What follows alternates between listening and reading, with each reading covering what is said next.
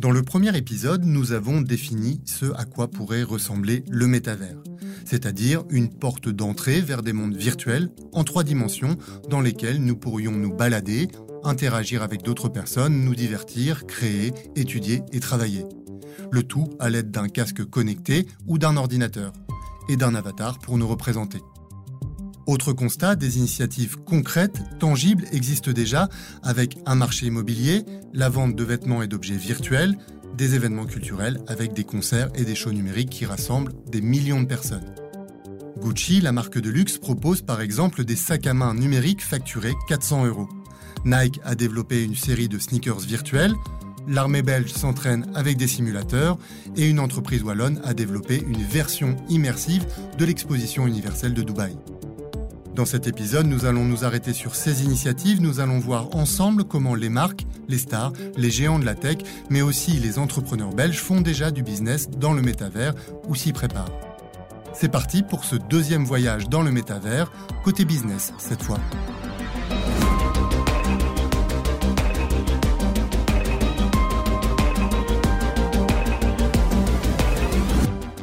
Ce podcast a été réalisé avec le soutien d'EY. Et pour explorer ce thème, on retrouve Maxime Samin, journaliste tech à l'écho. Bonjour Maxime. Bonjour Nicolas. Et on commence par écouter un petit son.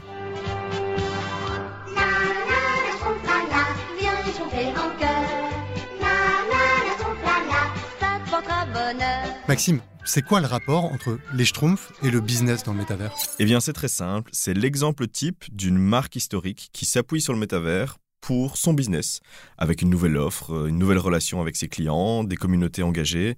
C'est un enjeu primordial pour eux de rester vivants avec les nouvelles technologies. Et en fait, très simplement, ils ont reproduit le village des Schtroumpfs dans Sandbox, qui est un univers virtuel au sein du métavers, où on peut y acheter par exemple la maison de Gargamel ou du Grand Schtroumpf. Mais c'est quoi Sandbox C'est une plateforme qui vend de l'immobilier virtuel? C'est ça, c'est une start-up française en fait qui s'est fait un nom en créant de la rareté là où il n'y en avait pas. C'est un concept. Le monde virtuel de Sandbox est composé de terrains immobiliers virtuels qu'il faut évidemment acheter. Et pour en faire quoi? Alors on peut les visiter, euh, tenter d'acheter le terrain juste à côté de celui d'une star. Il y a évidemment le côté spéculatif qui est inhérent à l'immobilier puisqu'on espère que le terrain va prendre de la valeur. Et ces terrains peuvent devenir des mini-jeux, des aventures, des boutiques virtuelles, des extensions de boutiques en ligne réelles ou un espace pour des rencontres sociales. Donc si la franchise des Schtroumpfs le fait, cela veut dire que n'importe quel type d'entreprise peut faire euh, du business dans le métavers. C'est bien ça? Exactement. Toute innovation ou révolution technologique amène une masse d'entreprises dans son sillage. C'est un grand classique. Les métavers n'y échappent pas. Ça représente des possibilités commerciales infinies. Il faut juste trouver la bonne activité qui correspond à son business, à sa philosophie d'entreprise pour exister dans ces mondes virtuels immersifs.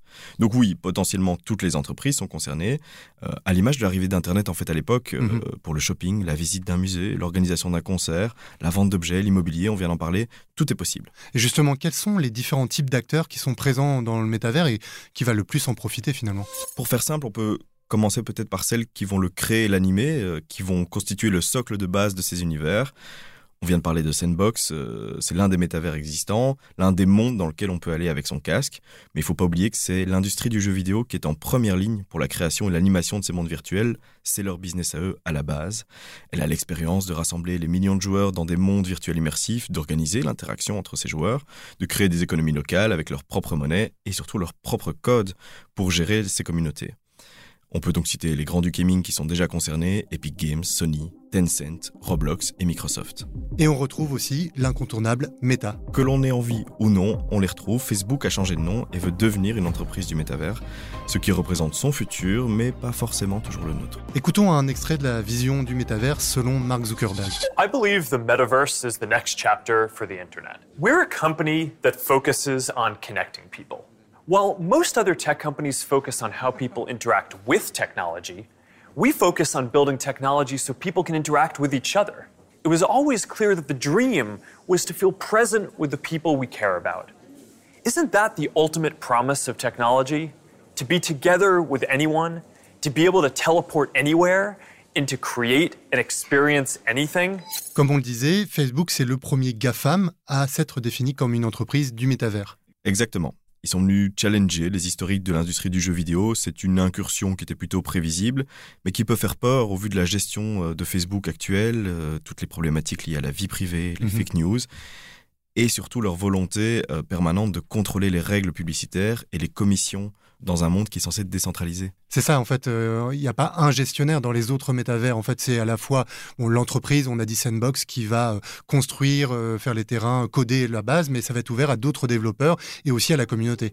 donc chacun est censé gérer son univers mais il y a quand même une globalité autour de ces univers qui devrait être gérée aussi. Et puis surtout, il faudra des normes communes. Il ne faut pas oublier Microsoft, qui va viser tout ce qui est travail en entreprise, mais aussi le gaming depuis son rachat euh, d'Activision.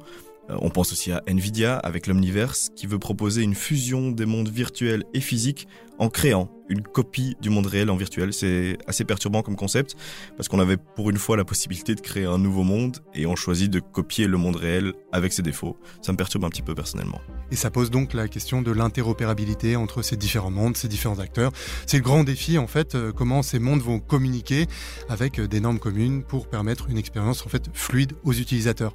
Il y a aussi ceux qui vont venir se greffer dans ces mondes pour faire du business. Oui, parce qu'il va falloir euh, créer des contenus, créer des espaces de travail, animer des communautés et bref, en fait, donner envie aux gens d'enfiler leur casque, d'y passer du temps, d'y travailler, d'y consommer. Parce que là, on parle de toutes ces, initiatives, mais si les gens n'ont pas envie d'y aller, parce que bon, c'est pas forcément euh, très attractif comme ça quand, on en parle, ça peut être sympa de le découvrir, mais de là à passer quotidiennement euh, du temps ou même quelques fois par semaine, euh, c'est pas gagné. Ça manque clairement pour l'instant, mais Gartner estime déjà que 25% de la population mondiale passera une heure par jour dans le métavers d'ici 2026.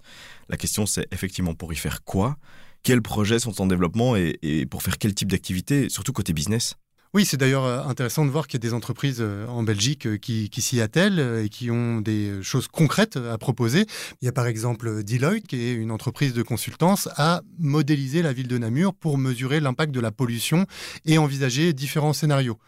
On appelle ça en fait des jumeaux numériques qui permettent en fait toutes sortes de simulations. Ça peut être des villes, ça peut être des bâtiments, ça peut être euh, des endroits naturels où on va euh, simuler des scénarios, euh, voir comment on évolue, que ce soit pour le climat, l'énergie, même le déploiement de la 5G, c'est tout à fait possible. Il y a déjà plus de sens du coup dans ce genre d'initiative. On voit que c'est concret et que ça permet en fait de faire des choses qu'on ne peut pas faire dans le monde réel. Et c'est quand même ça le plus, plutôt que simplement dupliquer notre monde et puis voir ce qu'on peut y faire pour dépenser notre argent et notre temps. Et toujours à Namur d'ailleurs, Doc Studio a créé une version numérique et immersive de tout Roland, et euh, aussi une version numérique de l'exposition universelle de Dubaï, accessible partout dans le monde grâce à cette prouesse. Il y a aussi des boîtes belges qui ont fait de la VR, donc de la réalité virtuelle, leur business à part entière, c'est leur activité principale. Je, pense par exemple à, One Bonsai qui crée des univers virtuels pour les entreprises. Ils l'ont fait euh, pas mal pendant la période Covid pour des, des réunions, des conseils d'administration, euh, mais aussi pour des formations. Euh, par exemple, ils le font pour l'armée belge. des centaines de militaires viennent se former régulièrement, lancent incendie à la main virtuelle pour empêcher un bateau de la marine belge de prendre feu. C'est assez impressionnant pour l'avoir vu personnellement et surtout, pour eux, c'est beaucoup moins coûteux que d'organiser ça dans la vraie vie où il faudrait faire faussement brûler un bateau dans le port de Zébruges, par exemple. Oui, effectivement. Et donc, ça ouvre quand même pas mal de, perspectives aussi sur la formation et sur l'apprentissage. Il y a un euh, potentiel énorme, c'est clair. exactement. Hein. Franchement, euh, on l'a vu aussi. Alors, euh, c'est de la formation, mais c'est aussi de la, transmission de technologie ou de savoir-faire. On l'a vu pendant le Covid avec la production du vaccin qui a été modélisé et qui a, permis, en fait, très rapidement à plusieurs pays de, de le produire facilement avec un mode d'emploi, on va dire, virtuel, mais très concret pour le coup, avec un coût qui est marginal, qui, a un coût marginal très faible. On a vu euh, des entreprises euh, comme Airbus qui utilisent la réalité virtuelle pour former euh, ses techniciens sur de nouveaux moteurs qui ne sont pas encore disponibles dans la vie réelle. Donc il y a beaucoup, beaucoup de choses. Oui, il y a aussi l'éducation et l'enseignement, parce que on l'a vu ici en avril très récemment, il y a une rentrée complète scolaire qui s'est faite dans le métavers. C'était 3800 étudiants japonais, surtout leurs avatars plutôt que, que précisément, mais qui ont fait leur rentrée dans le métavers. Ils pouvaient parler avec leurs amis sur le campus et assister à la rentrée depuis leur salon. Un peu plus flippant, les parents ont pu aussi assister sur YouTube à la rentrée et observer ce que leurs enfants faisaient. Donc ça montre déjà aussi le type de dérive que ça peut amener. Mais quoi qu'il en soit, c'est vraiment un domaine où il y a un potentiel énorme et les confinements successifs ont démontré le besoin et la faisabilité de ce type de choses. Justement, écoutons un petit extrait sonore.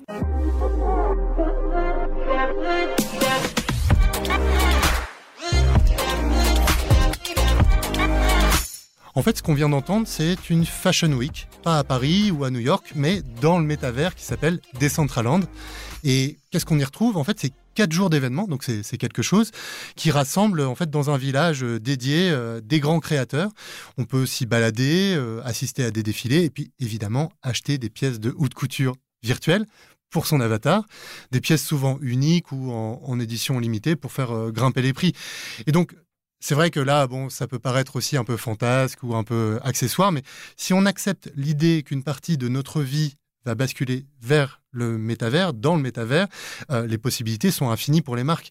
Il faudra euh, s'habiller, se loger, se divertir, le tout avec en fait l'ensemble de nos amis et de notre famille qui vont être des facteurs aussi euh, d'attractivité puisque s'ils y sont, bah voilà, nous aussi on aura peut-être envie d'y être. Le problème là-dedans, c'est que le risque est qu'on soit harcelé par toute une série de marques dès qu'on met un pied dans le métavers, mais c'est vrai qu'il y a une manne financière énorme à la clé et ça attire tout type d'entreprise vers cette technologie. Oui, puis il faut dire que là, on parle surtout des initiatives économiques. Euh, c'est comme Internet. On peut le voir du côté euh, économique de la force, avec euh, la pression des marques, de la publicité, etc. Mais c'est aussi des espaces où les gens peuvent se rassembler, que ce soit des communautés, des institutions, des, ASBL, etc. Ça peut être pour des mouvements politiques. Enfin, bon, il y a aussi un monde qui est en construction, une société qui est en construction, et donc ça, il faut pas l'oublier. C'est pas l'objet directement de notre épisode ici, euh, il y a des espaces et il y a euh, toute une façon en fait de vivre dans ce métavers qui est à, inventer. Je trouve que c'est sur le point de vue de la création de la société, de la création d'un nouvel univers, d'un vivre ensemble numérique que les plus grosses questions se posent et que selon moi les plus gros problèmes vont se poser euh, très rapidement à partir du moment où on aura une masse critique de j'allais dire de joueurs mais non de de nouveaux citoyens numériques on va avoir les mêmes problèmes qu'à la création de chaque civilisation dans le monde euh, avec le passif qu'on a chacun de notre civilisation, de nos mondes euh, réels, actuels. Euh, mais clairement, c'est là qu'on va avoir un souci, d'autant plus si, comme on l'a expliqué, les gens qui régulent pour l'instant le métavers sont par exemple les 5 GAFAM. Effectivement. On va revenir justement sur les enjeux aussi financiers parce que il y a quelque chose qui se développe et vraiment très très fort, c'est l'achat en fait de biens virtuels. On appelle ça sous forme de NFT en fait. On a euh, chiffré ça déjà, c'est chaque année, il y a à peu près 100 milliards d'objets virtuels qui sont vendus. Donc c'est vraiment énorme. On va peut-être juste rappeler ce qu'est un NFT pour euh, que tout le monde soit au même niveau. Euh, un NFT, c'est donc un non-fungible token, donc un jeton non fongible. C'est un certificat de propriété ou d'authenticité d'une œuvre numérique que vous pouvez acheter en ligne. Jusque-là, c'est simple. Non fongible, ça veut dire qu'il est unique, il ne peut pas être échangé. C'est l'inverse d'une monnaie classique. Par exemple, si vous échangez un euro, vous recevrez un autre euro et vous avez exactement la même chose en main. Les NFT sont basés sur la technologie blockchain, ce qui signifie, euh, pour faire simple, qu'on peut les certifier, on sait à qui ils appartiennent et on peut les tracer. On peut les associer à tout objet virtuel, ce que ce soit une image, une photo, une animation, une vidéo, un objet acheté dans le métavers, ce que vous voulez. Euh, mais c'est vrai que l'engouement actuel concerne surtout l'utilisation de cette technologie pour vendre de l'art numérique. Oui, et on l'a vu dans l'art, mais aussi on voit l'industrie du luxe qui est vraiment à la pointe, euh, comme toujours, on pourrait dire, comme Gucci ou même Balenciaga sur Fortnite. En tout cas, il y a des grandes marques épaulées par de nouveaux acteurs qui euh, vraiment essayent de, s'étendre et euh, de se développer euh, dans ce domaine-là. On peut prendre aussi l'exemple de Nike qui a racheté Artefact, un studio de création de design numérique et de NFT. Et ce rapprochement, en fait, est à l'origine de la vente de 600 paires de vraies chaussures associées à leur équivalente virtuelle sous forme de NFT. En seulement 6 petites minutes, elles ont toutes été vendues pour une recette totale de 3,1 millions de dollars. Et, c'est typiquement le genre de collaboration qui va se multiplier dans les prochains mois, dans les prochaines années, euh, pour essayer de s'associer, d'arriver dans le métavers. C'est un schéma classique en fait de la grande marque qui a besoin de la jeune pousse innovante pour s'adapter au comportement des consommateurs. Ici, par exemple, s'ils vont dans le métavers. Autre exemple qui peut être euh, intéressant, parce qu'on a parlé de, l'art, on a parlé ici euh, du, luxe et de la mode, bah, c'est tout ce qui est divertissement, entertainment, avec l'industrie culturelle qui a déjà proposé en fait, par exemple, un concert géant de Travis Scott dans Fortnite.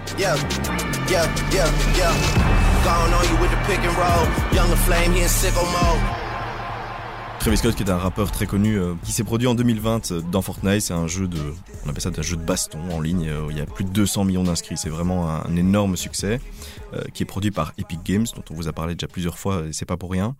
et donc c'est une performance qui a duré 8 minutes. Ça ressemblait plutôt à un gros clip qu'à un vrai concert, avec un avatar géant du rappeur, avec une gestuelle très réaliste et il a interprété un medley de ses plus grands tubes. ce qu'il faut retenir, c'est qu'il y a eu 12,3 millions de personnes qui ont regardé avec leur avatar ce concert. Oui, il faut peut-être euh, préciser que c'était quand même une mise en scène, euh, euh, ça, ça, pétait de partout, en tout cas c'était très joli. Visuellement c'était super impressionnant. Et c'est exactement le type d'événement on appelle ça à impact, qu'on va retrouver dans le métavers régulièrement et qui donneront surtout envie au fait aux gens d'y revenir. Euh, en tout cas, la génération qui est née avec un écran dans la poche, peut-être pas tout le monde. L'épisode s'achève. Euh, il y a plein d'autres initiatives qu'on n'a pas pu évoquer, ni d'ailleurs aussi euh, tous ces nouveaux métiers et l'emploi qui est drainé par les métavers. notamment, bah, on va avoir besoin d'architectes, en fait, de designers, d'agents immobiliers, d'avocats. Enfin bon, il y a plein de choses. C'est comme ça. On s'arrête. Prochaine étape dans notre voyage, c'est comment investir dans le métavers. En tout cas, avec Maxime, nous espérons qu'après ces deux épisodes, c'est un peu plus clair pour vous, vous avez une idée de ce à quoi pourrait ressembler le métavers et quelles sont ses opportunités et ses questions aussi, puisqu'il y en a de, de nombreuses. C'est vraiment un monde en construction. Merci beaucoup, Maxime. Avec plaisir, Nicolas. Moi, je vous donne rendez-vous cette fois-ci avec Gilles Quastio dans l'épisode suivant, dans Clair le podcast de l'écho qui vous donne les clés pour comprendre un concept, une tendance ou une innovation qui pourrait changer la donne.